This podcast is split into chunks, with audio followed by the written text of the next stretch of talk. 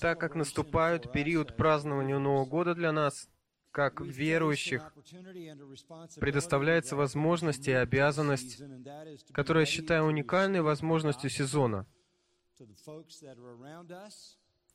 И нужно быть готовым нести Евангелие людям, которые вокруг нас и которые не знают Господа Иисуса Христа. Вы слышали от Тревиса о поручении Иисуса,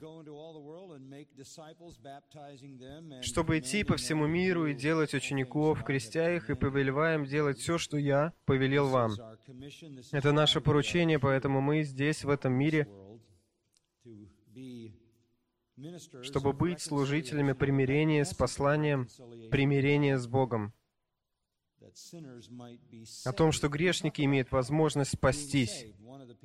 Мы говорим об этом, будучи спасенными. Один из людей, крещенных сегодня вечером, помянул о спасении. О чем мы вообще говорим? Мы хотим, чтобы люди были спасены от чего? Это сложный вопрос. Ответ на этот вопрос, насколько мы видим в Писании, прост. Мы хотим видеть людей спасенными от вечного наказания, наказания, которое никогда не заканчивается, сознательного существования, сознательной жизни, воскресшем для вечного наказания теле.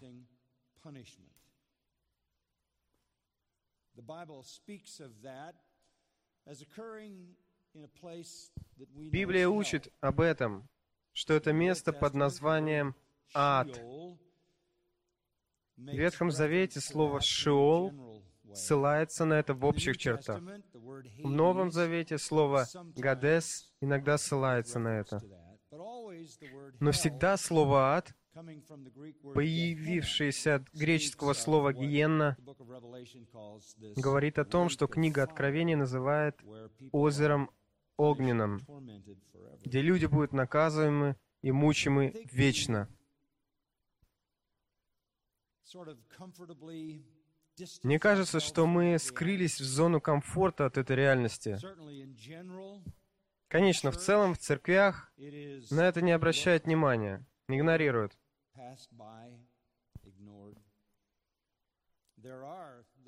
Есть люди, которые претендуют на роль проповедников, которые никогда не говорят об аде, не говорили об аде, избегают этого любой ценой. Когда это должно быть первой вещью, о которой мы говорим, когда мы говорим о Евангелии, это о спасении от ада. Учение об аде, истина об аде, реальность ада нашла свой выход в размышлении нашей культуры. По данным последнего опроса, который я смог найти, 75% людей, живущих в Америке, верят в существование ада. Они верят, что ад существует. Это влияние христианства. 75%. Из тех 75% 4% полагают, что вполне возможно, что они когда-нибудь пойдут туда. Таким образом, мы убедительно изложили свою позицию. Есть ад, но мы еще не разобрались, направляемся ли мы туда. Это проблема.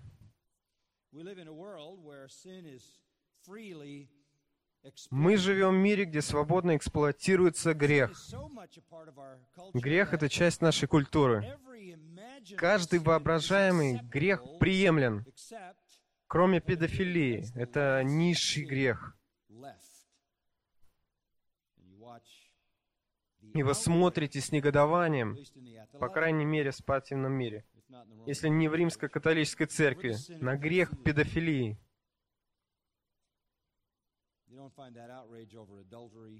Вы уже не замечаетесь по поводу измены. Вы не возмущены гомосексуализмом. Вы не находите возмущения по поводу лжи, обмана, воровства и другого. Убийство все еще недопустимо, кроме случаев, когда человек не заслуживает права жить. Убийство ребенка по-прежнему шокирует. Но мы очень привыкли грешить, и нам очень комфортно с грехом. И, следовательно, общество возлагает очень мало дисциплинарных мер на людей за грех. Поэтому, когда люди вырастают в мире, где вещи, которые когда-то были определены как грех, больше не называются грехом, и поведение не требует дисциплины в обществе, где, к примеру, когда юноша приходит домой в 12 лет и объявляет своей матери, что он гомосексуалист, она становится сторонником гомосексуализма. Абсолютно никаких дисциплинарных мер для такого рода аморального поведения. Есть извращенное чувство добра и зла и искаженное понимание справедливости. Мы не знаем грехов, которые делаем по отношению к себе. Однако же, если мои действия причиняют другим вред, то это было бы грехом. Но любое действие, которое делаю сам, по себе я свободен делать, и не будет никаких последствий вообще. На самом деле, если культура не применяет никакой дисциплины, и семья не применяет никакой дисциплины, то общество не считает бесчестием то поведение людей, которое является греховным поведением. Люди становятся такими привыкшими к согрешению без последствий, что когда вы вводите идею, что они заплатят полностью в вечности за каждый грех, то это просто чуждо их взглядам. Люди грешат без семиминутных последствий. И попытаться убедить их, что где-то в будущем, через несколько десятков лет их жизни есть отложенное наказание, это сложно внушаемое. Например, возможно, захотели бы попробовать убедить кого-то на основании римлянам второй главы, в которой говорится, что ты сам себе собираешь гнев на день гнева и откровения праведного суда от Бога. Вам ничего не сойдет с рук. Ни блуд, ни прелюбодеяние, ни грех в мыслях, ни грех в поведении, ни произнесенный губами, никакая ложь, никакой обман, никакой обман. Тебе ничего не сойдет с рук. Ты просто накапливаешь грехи со всеми, с которых предстоит столкнуться и прийти на суд. Вы собираете гнев. Собираете большое хранилище гнева, которое собирается обрушиться на вашу голову. Это очень трудная вещь убеждать людей, которые так привыкли грешить. И в то же время они настолько привыкли к тому, чтобы выходить сухими из воды.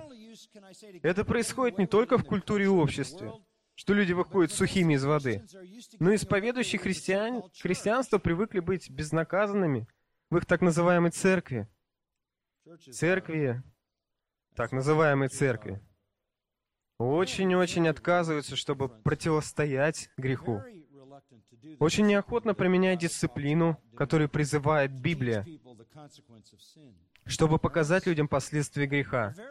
Родители очень неохотно применяют значительные меры наказания за грехи своих детей, что, может быть, является самой важной вещью помимо Евангелия, который ребенок когда-нибудь узнает. Этот грех имеет огромные болезненные последствия. Мы должны рассказать людям, что каждый непрощенный грех, всякий грех, совершенный человеком, отвергающим Иисуса Христа, будет справедливо наказан Богом на вечном месте под названием ад. И это не ново. Вот что говорит Библия. Вы можете обратиться к Моисею. Вы можете вернуться к Пятикнижию первому разделу книг Библии. Во Второзаконии 32.22 в авторизованной версии говорится, «Огонь возгорелся, говорит Бог, в моем гневе жжет до самой низшей части ада». Версия короля Якова 1611 года прояснила даже ранее, что гнев Бога достиг ада.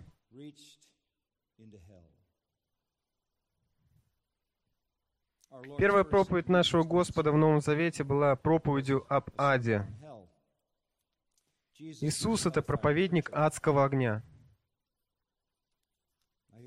Я слушаю, как люди говорят, ну, я не хочу говорить об аде, это очень негативно. Иисус был проповедником адского огня. Под Матфея 5 глава, его первая проповедь в Новом Завете, стих 22, 5 главы Евангелия от, от Матфея. «А я говорю вам, что всякий гневающий на брата своего напрасно подлежит суду, кто же скажет брата своему рака, подлежит Синдриону, а кто скажет безумный, подлежит гиене огненной». Вот Иисус прибывает в Иерусалим и начинает первую часть своего служения — Затем идет в Галилею, завершает свое служение, и везде, куда бы он ни пошел, он был проповедником ада. Нагорная проповедь дана на склоне горы в Галилее. Он говорит о пламенном огне, как будто он предполагал, что все знают об этом. Он не должен был давать им определение или описание. Это была очень известная часть их библейского понимания. Та же проповедь, стих 29. «Если же правый глаз твой соблазняет тебя, вырви его и брось от себя, ибо лучше для тебя, чтобы погиб один из членов твоих, а не все тело твое было вержено в гиену». Стих 30. «Если правая твоя рука соблазняет тебя, отсеки ее и брось от себя, ибо лучше для тебя, чтобы погиб один из членов твоих, а не все тело твое было ввержено в гиену». В 10 главе Евангелия от Матфея в очень знакомом стихе, который часто цитируется, и мы вернемся к нему немного позже. Матфея 10:28, где мы читаем следующее. «Не бойтесь убивающих тело, души же не могущих убить». Наш Господь говорит, «Не бойтесь более того, кто может и душу, и тело погубить в гиене». В главе 11 он говорит об Аде. В Евангелии от Матфея, глава 18, он говорит об Аде. Он говорит об Аде в главе 23 несколько раз. Он говорит, что фарисеи виновны в появлении сыновей гиены, и они сами являются сынами гиены. Да, Иисус был проповедником адского огня. Когда мы говорим о спасении, слово должно быть применимо к чему-либо.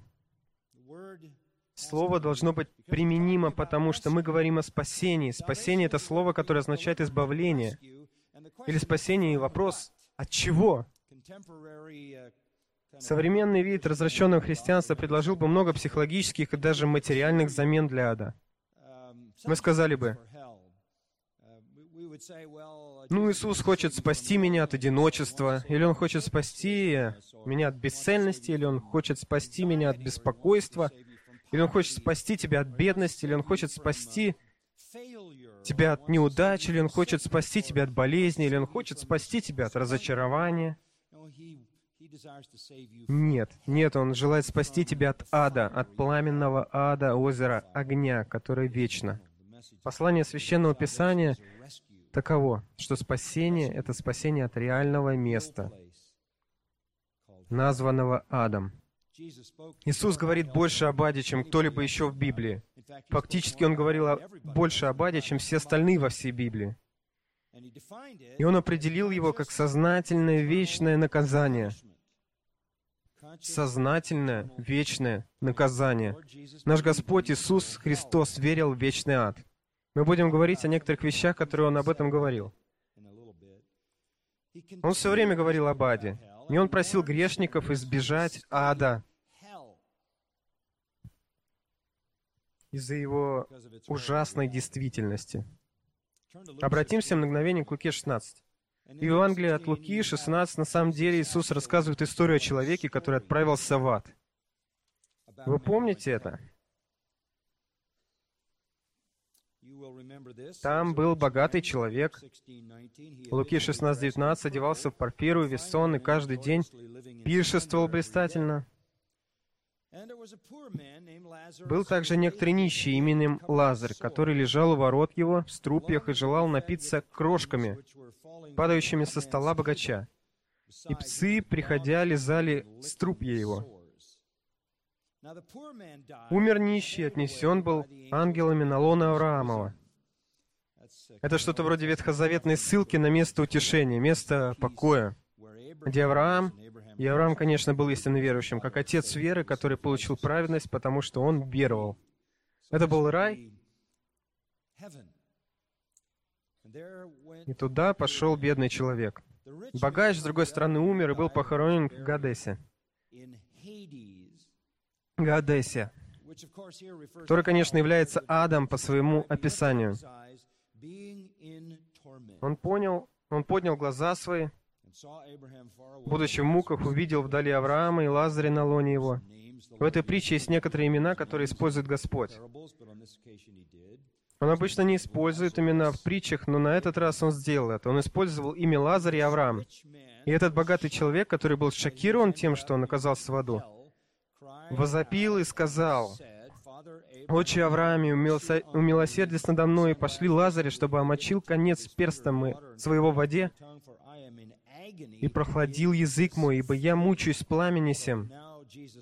Таким образом, Иисус говорит нам, что это место, в которое вы идете, после смерти. Это место мучения. Это место жажды. Это мучение, место мучения. Это место огня.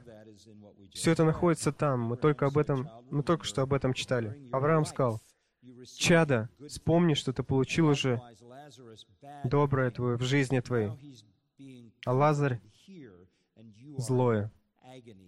Ныне же он утешается, а ты страдаешь. И сверх всего того между нами и вами утверждена великая пропасть. Так что хотящие перейти отсюда к вам не могут.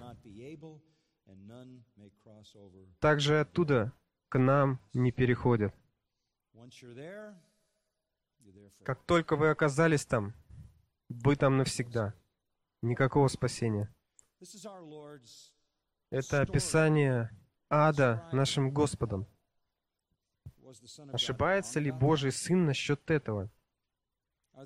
Является ли отрицание ада правильным в своем множестве вариантов?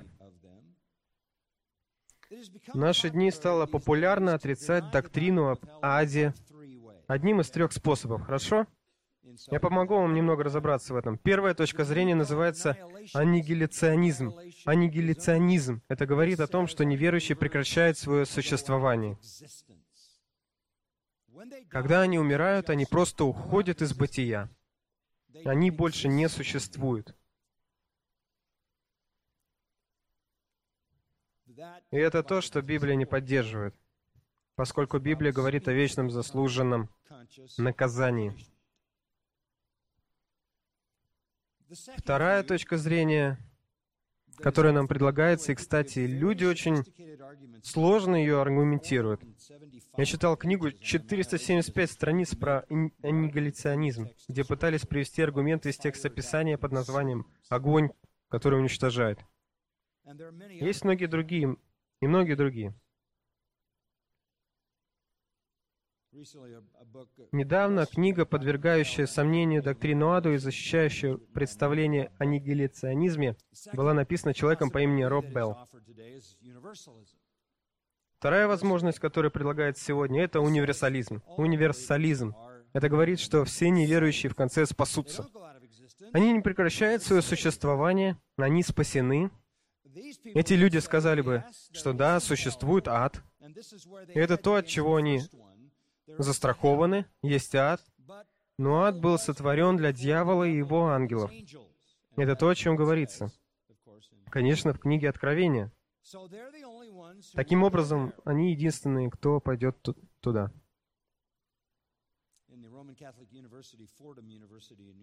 В Римско-католическом университете, университете Фортхэм, Нью-Йорке,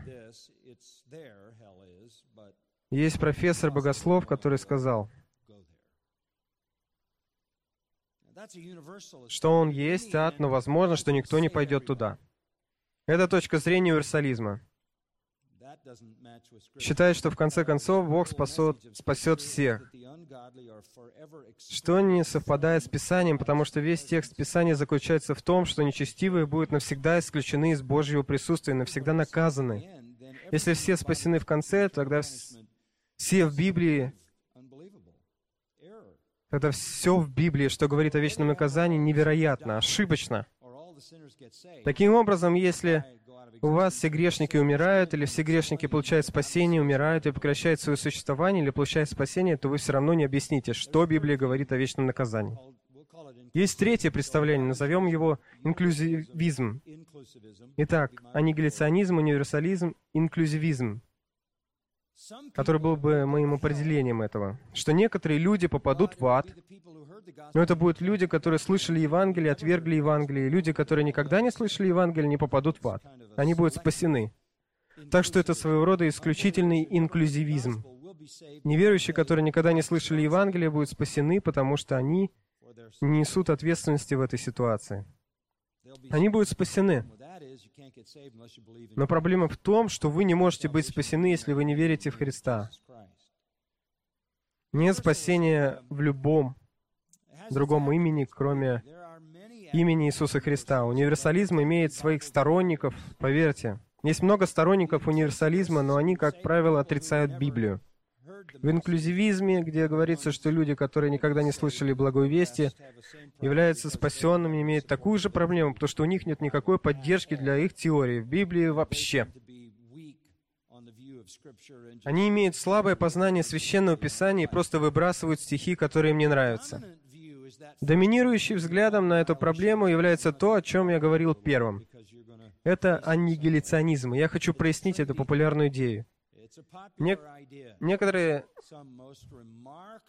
Это популярная вещь, это популярная идея. Некоторые способные учителя Библии, которые весьма, весьма успешны, но малоэффективны, были потеряны в аннигиляционизме.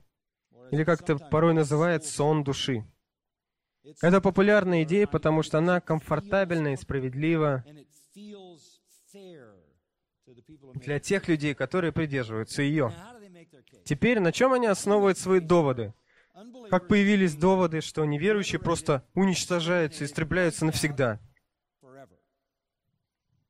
Их первый аргумент исходит из стиха, который я читал вам, Матфея 10, 28.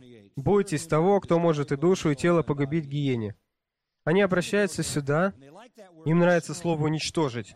Верно? Они хотят использовать это слово «уничтожить». Следуйте за мной, бы это будет полезно для вас.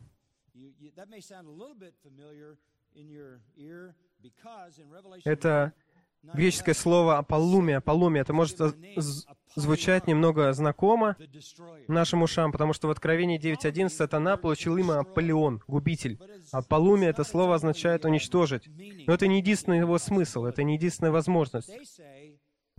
Но они говорят, что слово говорит, что те, кто попал на суд Божий, будут разрушены в аду. И душа, и тело, так что они пойдут в ад. А затем будут стерты с лица земли и уничтожены. Уничтожены навсегда. В небытие. Это правильное понимание этого слова? К счастью, у нас оно встречается еще 80 раз в Новом Завете. Поэтому мы получаем обширную картину того, как этот глагол использовался на практике.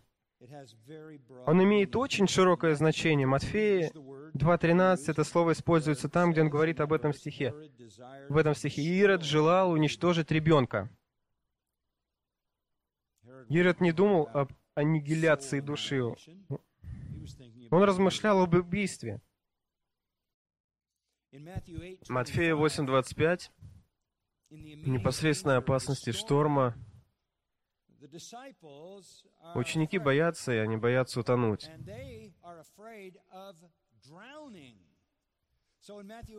Так, в Матфея 8.25 слово о палуме — это утопление. Луки 5.37 мы видим притчу Иисуса о том, что если вливать новое вино в старые мехи, то мехи трескаются и ломаются, и тот же глагол «обвалами» — разрушенные мехи. В Евангелии от Луки 15 его используют три раза, чтобы говорить о потерянной овце, потерянной монете и блудном сыне. Таким образом, слово может означать «убить», «утопить», «сделать бесполезным», как в случае с мехами, или быть потерянным. Иоанна 6:27.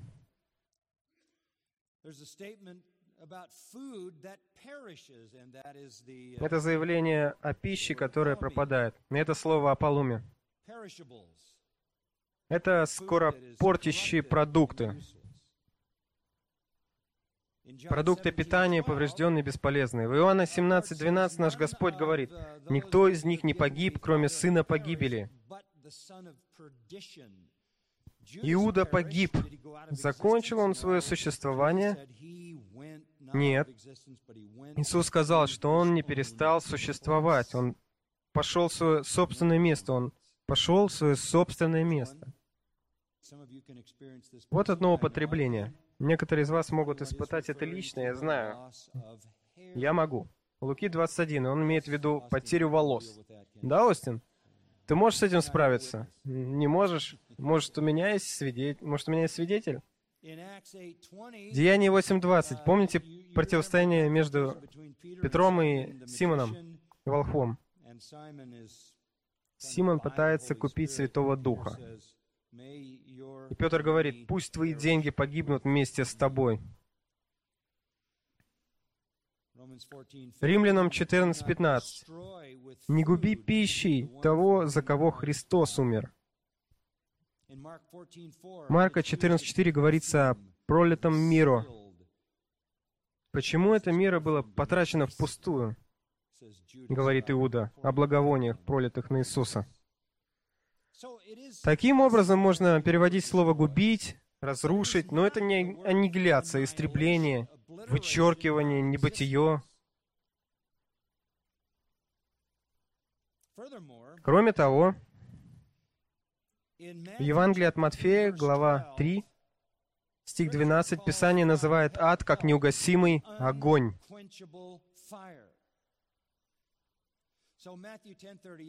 Итак, Матфея 10.28. «Бойтесь более того, кто может и душу, и тело погубить в огне неугасимом». Он не гаснет. Не гаснет, потому что там всегда есть топливо. В 14 главе книги Откровения, стих 9.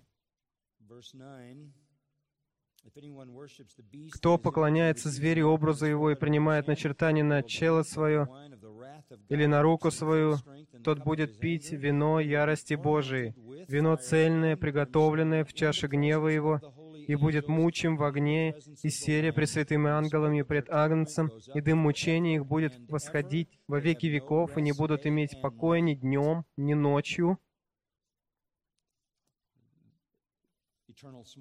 вечный дым, и нет покоя, день и ночь, навсегда. Вот почему вы не можете построить аргументацию при помощи слова «Аполломе», использованным в Матфея 10.28, поэтому они используют и другое место. Если вы посмотрите на второе Фессалоникийцам, глава 1, стих 9, он говорит, «Эти, то есть те, кто не покоряется Евангелию, стиха 8, те, кто отвергает Евангелие, эти будут нести наказание вечной погибели. Эти будут нести наказание вечной погибели». Это не слово Аполлуми, это разные слова. Алефрос, алефрос, Наказание вечной погибели. Они предполагают, что погибель, вечная погибель означает, что ты навсегда уничтожен. Ты перестаешь существовать. Это не то, что это слово означает. В первом послании Коринфянам 5, 5 использует то же слово, и он говорит, «Я решил, говоря о грешнике в церкви, открыто согрешающем грешнике в церкви, я решил предать такого человека сатане во изнемождение плоти, чтобы дух его был спасен». И так явно это не аннигиляция своей плоти. Он не бесплотный дух, который затем в бесплотном государстве станет спасен.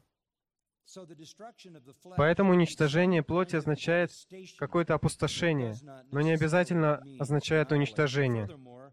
Кроме того, в этом стихе, стихе 9, они понесли наказание вечной погибели от присутствия Господа и от славы могущества Его, что означает, что они находятся где-нибудь подальше от Бога.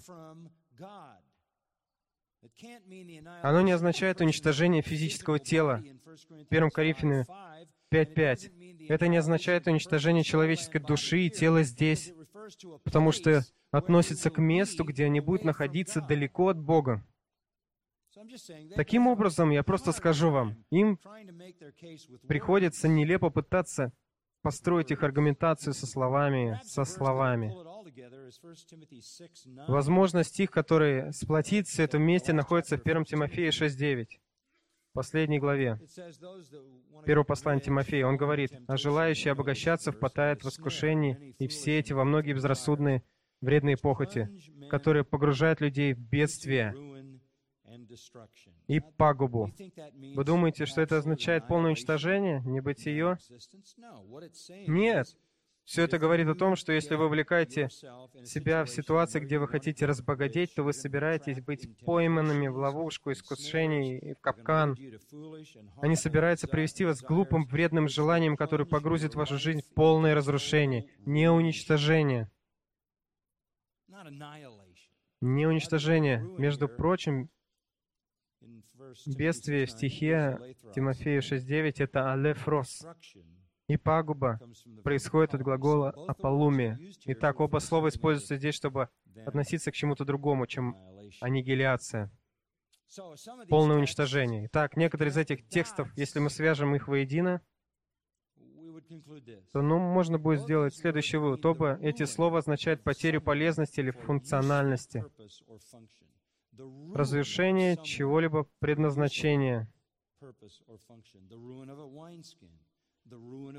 порча винных мехов, пищи, которая портится, крах жизни, которая рушится из-за любви к деньгам или из искушений, которые сопровождают эту любовь, крах для любой полезной цели, крах, гибель души.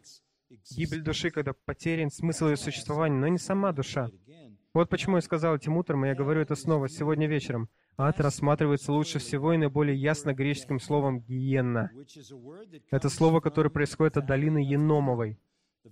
Долина Енома едва восточнее от Иерусалима и немного южнее.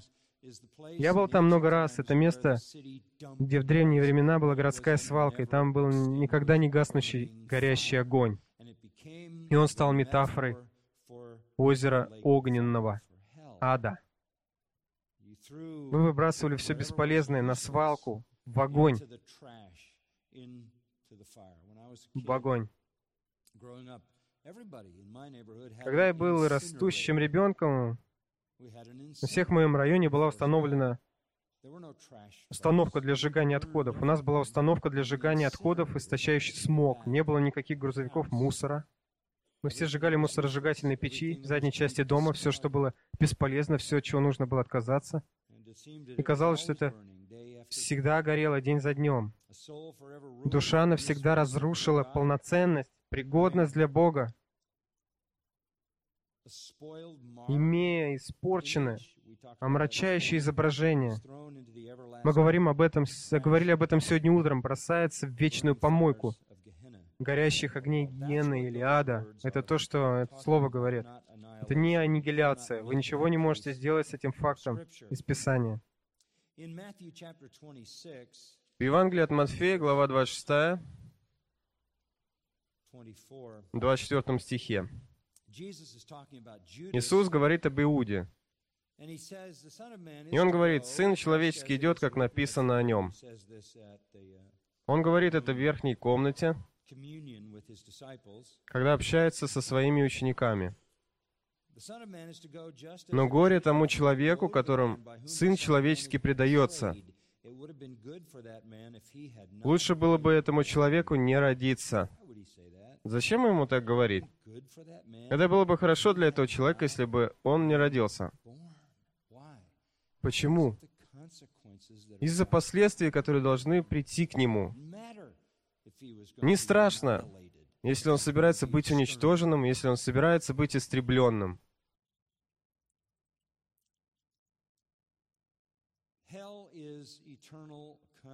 Ад — это вечное сознательное наказание.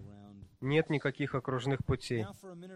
Теперь на минуту я хочу, чтобы вы обратились к Матфею, главе 25.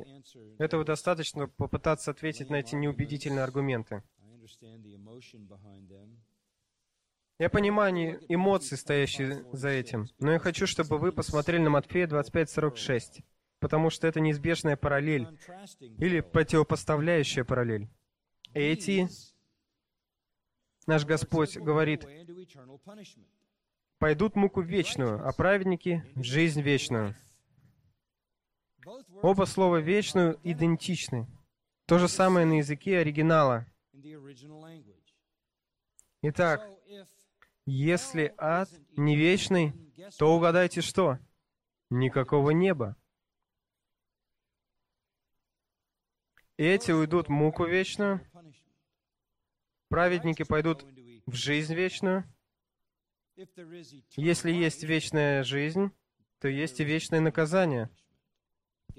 Избавьтесь от ада, и вы должны будете избавиться от небес, которые вечны.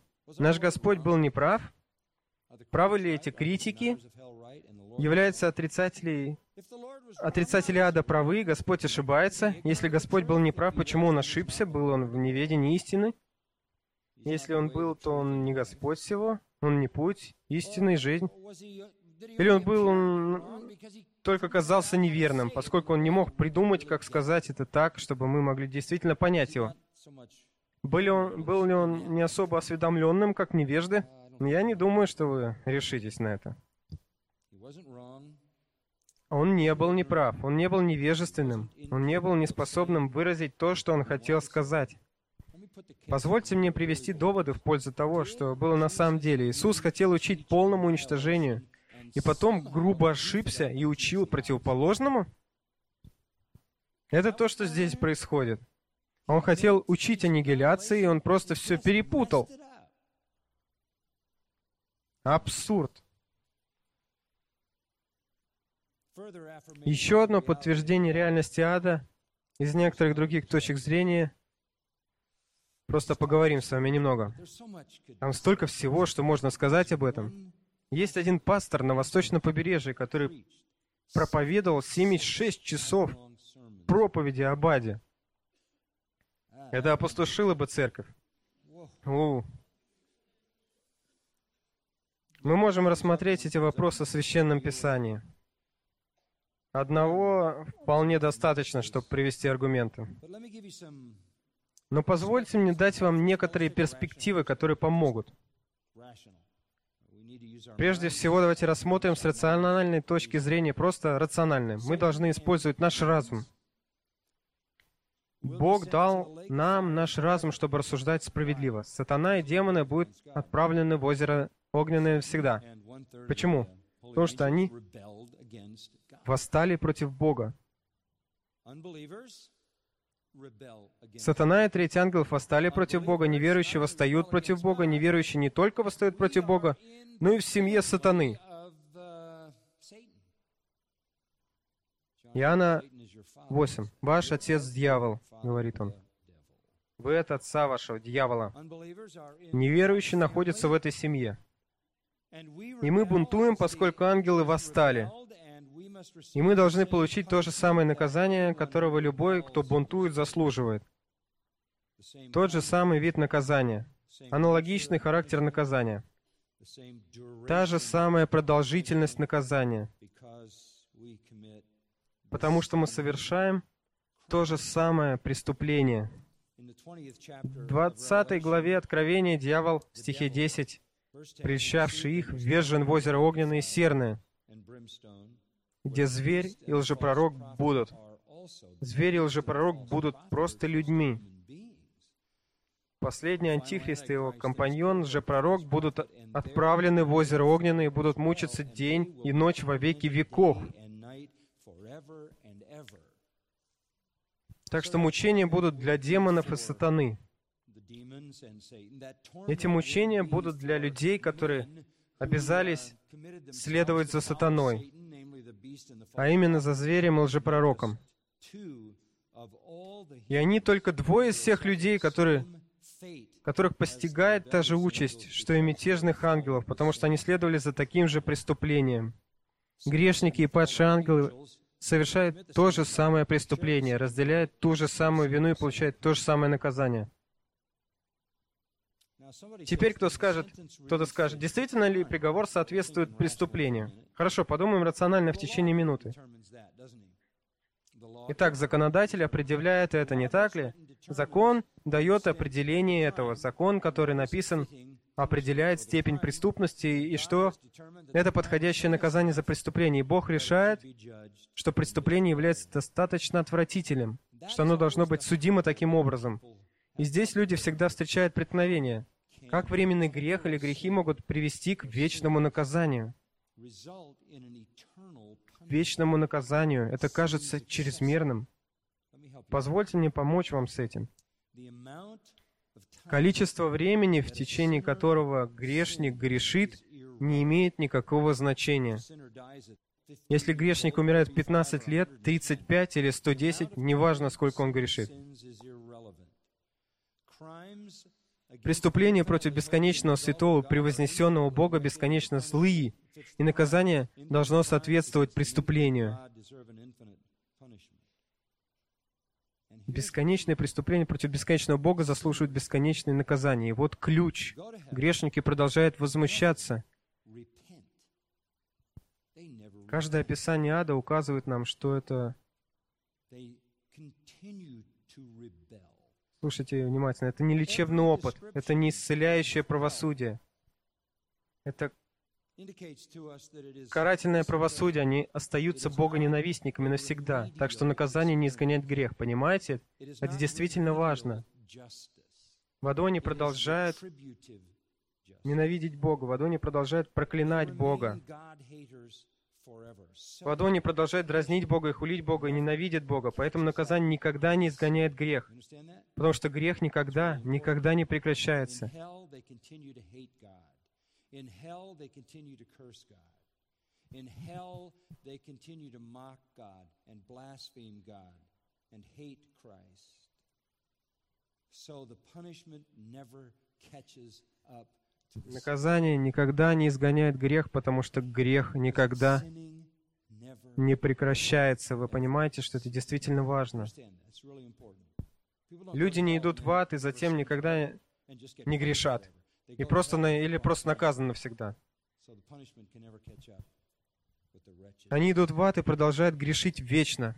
Поэтому наказание никогда не может излечить их ущербность. Вот почему Библия Марка 3 описывает это как вечный грех, как вечный грех. Позвольте мне рассказать вам кое-что. Я полагаю, что грешники более греховны в аду, чем они были на земле потому что и грех на земле смягчен до некоторой степени. Непременно смягчен. Они не могут принять решение открыть свое зло, потому что есть последствия. Есть ограничения, есть ожидания. Но в аду нет подобного. Все столь злые, насколько они могут быть. В Иуда 7 говорится, что они подвергаются казни огня вечного. И такие суждения, согласно стиху 15, нечестивых во всех делах, которые произвело их нечестие, во всех жестоких словах, которые произносили на него нечестивые грешники. Слово «нечестивый» используется неоднократно там. И когда они попадут в ад, они будут такими, как такими же нечестивы, какими они были всегда. И на самом деле больше, потому что будут в среде без ограничений. И по-прежнему будут наказаны, потому что они продолжают вечный бунт. Позвольте мне на мгновение говорить об этом с богословской стороны. Это рациональный подход в понимании этого, что говорит Писание богословский подход. И это должно прояснить природу Бога. Божья честь и Божья слава проявляются в наказании нечестивых. Божья честь и Божья слава проявляется в наказании нечестивых. Бог, потому что Он свят, и потому что Он, Он абсолютно праведен и справедлив, Он должен наказать грех. Слушайте, есть много отрывков Писания, которые мы можем посмотреть. Исайя 66, 22 по 24 стих, где Господь говорит, «Ибо как новое небо и новая земля, которые я сотворю, всегда будут пред лицом моим, говорит Господь. Так будет и семя ваше, и имя ваше. Иными словами, вы будете жить вечно на новом небе и новой земле». Тогда из месяца в месяц и из субботы в субботу будут приходить всякая плоть пред лицом мою на поклонение, говорит Господь, и будут выходить и увидят трупы людей, отступивших от меня, ибо червь их не умрет, и огонь их не угаснет. И снова в Исаии 66 говорится, что из-за того, что люди сделали мне, они будут испытывать вечный огонь. Снова характер Бога поставлен на карту. Даниила 12 говорит нам в стихе 2, что многие из спящих прахе земли пробудятся, одни для жизни вечной, другие на вечное поругание и посрамление. Матфея 18 показывает вечный огонь и гиену огненную. Матфей 25 упоминает вечный огонь, уготованный дьяволу и ангелам его. Я говорил ранее об откровении, это Матфей 25. Мы знаем, мы знакомы со всем этим. И ад — это Божий ад, где Он наказывает тех, кто отказывается отдать Ему честь и славу. Он действует в мире, чтобы явить свою славу, и люди отвергают эту славу, и они оплачивают отказ.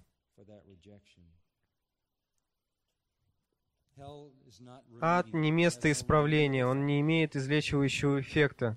Они навсегда останутся мятежными, богоненавистниками, любителями греха, богохульниками Святого Духа и отвергающими Господа Иисуса Христа. Если есть какое-либо удовлетворение в аду, исполнение чего-либо, то это то, что они могут быть столь злыми, насколько они хотят быть без сдержанности. То, что нет никакого влияния Бога, там нет. Итак,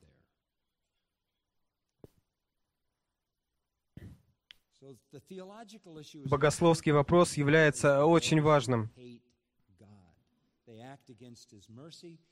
А для тех, кто ненавидит Бога, они выступают против Его милости, они выступают против Его благодати, они выступают против Его святости, они выступают против суверенитета, они выступают против Его славы, и они будут продолжать делать это вечно. Теперь, в-третьих, вы могли бы смотреть на это с библейской точки зрения. Во-первых, мы можем посмотреть на это рационально и по-богословски. Они пересекаются немного, но заключение библейское. Что говорит Библия? Ну, мы цитировали всевозможные места Писания.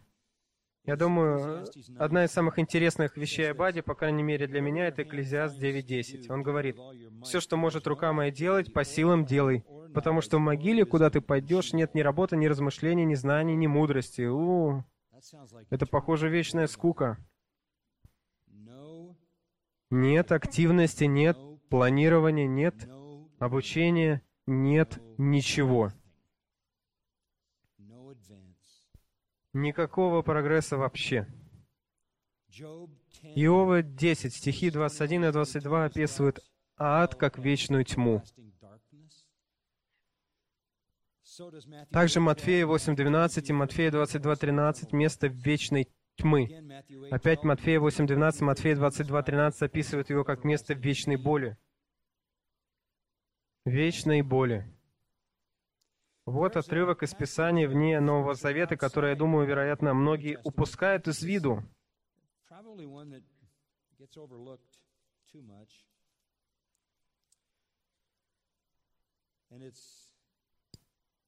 Это отрывок из книги Иезекииля. Очень интересный. Глава 32, стих 17. В 12 году в человеч... В пятнадцатый день того же месяца было ко мне слово Господня. Сын человеческий, оплачь народ египетский, не зринь его, его и дочерей знаменитых народов преисподнюю с исходящими могилу. Кого ты превозносишь, сойди и лежи с необрезанными. Те падут среди убитых мечом, и он отдан мечу. Говорит конкретно о Египте. Влеките его и все множество его. Среди преисподней будут говорить о нем и о союзниках его, первые из героев. Вот орды и силы языческого Египта попали в ад. Они ушли вниз, они лежат до сих пор, необрезанные и сраженные мечом. И, угадайте что, Ассирия находится там, и вся ее компания окружена могилами. Все они пораженные, павшие от меча, ее могилы расположены в самой отдаленной части ямы. Элам, там, стих 24, и все его запасы. 26, М- Мишек со всем множеством своим. Вокруг него гробы их, все необрезанные, пораженные мечом, потому что они распространяли ужас на земле живых. Не должны ли они и они лежать с павшими героями необрезанными, которые с воинским оружием своим сошли в преисподнюю и мечом своим положились себе под головы, и осталось беззаконие их на костях их. Другими словами, евреи, язычники, они все там. Едом находится там, властелины севера, стих 30 там, седоняне там, они все находятся там, и когда Египет прибывает, стих 31, он увидит, что все они там, они все там. Ибо я распространяю страх мой на земле живых, и положен будет фараон и все множество его среди необрезанных с пораженными мечом, говорит Господь Бог. Они все оказались в аду. Какая драматическая картина. Они будут иметь индивидуальность и будут узнаваемыми. Они увидят пребывающего фараона. Библия говорит об аде очень специфическими словами. Мучение, изгнание, сера, проклятие, тьма, лишение, разрушение, бедствие, пожар, скрежетание зубами, страдание, безнадежность, одиночество, боль, наказание, стесненность, тюрьма, наказание, крушение, разлука, стыд, презрение, дым, сера, мучение, беда, мусорная куча, плач. Все навсегда. Многие дороги ведут в ад, многие дороги идут в ад. В каком-то смысле каждый грешник идет по дороге своего собственного греховного выбора. Многие дороги ведут в ад. Любой грех, всякий грех создает дорогу, ведущую в ад. Вы можете отправиться в дорогу гордости, или вы можете пойти как педофил. Вы можете пойти как лицемерный религиозный лидер, или вы можете пойти в качестве помощника Адольфа Гитлера. Много-много дорог в ад. С другой стороны, есть только один способ избежать ада, верно? Только в одну сторону. «Ибо так возлюбил Бог мир, что отдал Сына Своего Единородного, дабы всякий верующий в Него не погиб, но имел жизнь вечную». 1 Фессалоникийцам 1.10 говорит, Иисус избавляет нас от грядущего гнева. От грядущего гнева. Я хочу вернуться и закончить с рассказом Иисуса Луки 16. Просто кратко, мы остановили рассказ на 26 стихе, но хочу закончить его. Держитесь 27 стиха. Последнее слово в стихе 26. «Между нами и вами утверждена великая пропасть, так что хотящие прийти отсюда к вам не могут, также и оттуда к нам не переходят». Но в истории, в притче, которую изобразил Иисус, богатый человек, мучающийся в аду, умоляет Авраама, и он говорит, «Так, прошу тебя, отче, отче Авраама». Стих 27. «Пошли его в дом отца моего, пошли Лазаря назад, ибо у меня пять братьев. Пусть он засвидетельствует им, чтобы они не пришли в это место мучения».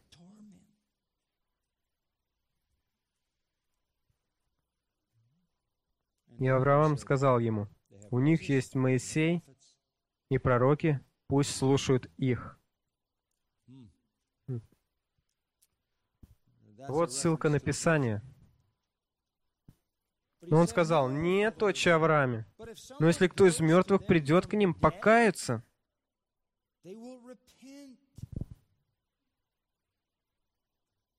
но он сказал им, если Моисей и пророков не слушают, то если бы кто из мертвых воскрес, не поверят. Как вы благовествуете людям? Вы приводите их к священному писанию,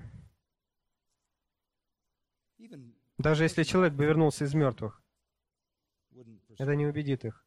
Если они не желают слушать Писание, Глупые люди думают, что могут отвести людей от адского пути, изменив стиль их гардероба, стиль их музыки или той среды, в которой они находятся.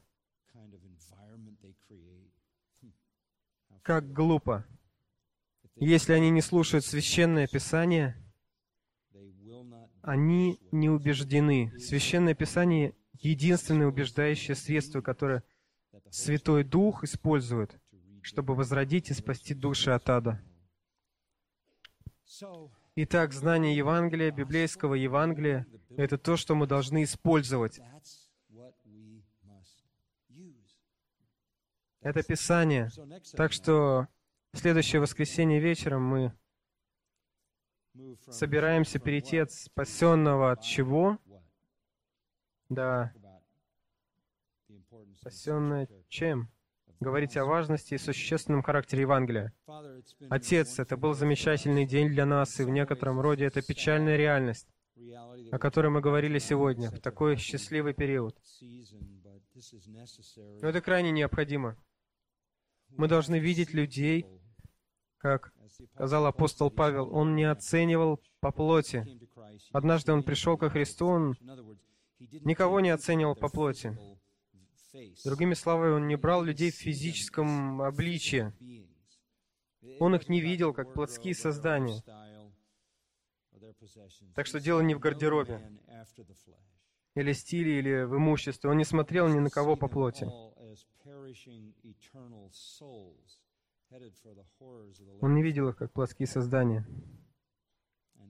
Помоги нам увидеть из всех погибающими вечными душами, направляющихся в ужасное огненное озеро. Подними наше стремление,